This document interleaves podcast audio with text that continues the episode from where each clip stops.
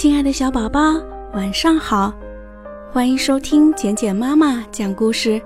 今天晚上，简简妈妈要给你讲的故事名字叫做《青蛙阿杜的春雷》。青蛙阿杜醒了好久了，他一直在等着春雷响。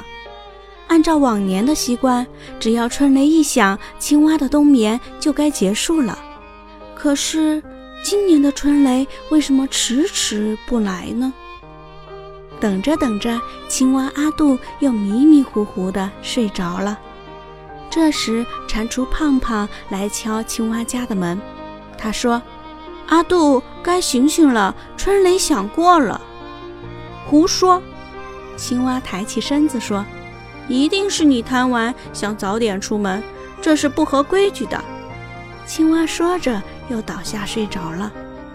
不一会儿，小刺猬和乌龟来敲门。阿杜还没醒吗？春雷响过了。胡说！青蛙抬起身子说：“一定是你们嘴馋，想吃东西了。没听见春雷响，是不能出门的。”怎么办呢？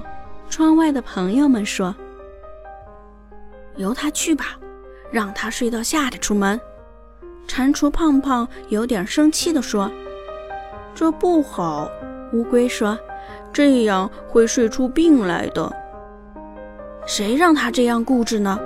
蟾蜍胖胖说：“应该让固执的人吃点苦头。”这时，小刺猬和两位朋友摇摇耳朵，他们都笑了。不一会儿，刺猬和乌龟抬来一面大鼓。蟾蜍力气大，他使劲儿敲了几下鼓，咚咚咚，春雷响了。青蛙阿杜冲出门来，他看到朋友们，一下子惊住了。不是春雷，是我们把你叫起来的。乌龟说：“你太固执了。”我们快去找东西吃，肚子饿坏了。伙伴们说。这时，春风吹来，河水都解冻了。我们出发吧。青蛙阿杜说：“真的饿坏了。”蟾蜍胖胖说：“应该让固执的朋友吃点苦头。”他把那面鼓交给青蛙去背。青蛙阿杜背起鼓，跟在大伙儿后面。他一面走，一面敲起鼓，咚咚咚，春雷响了。没睡醒的朋友，快起床！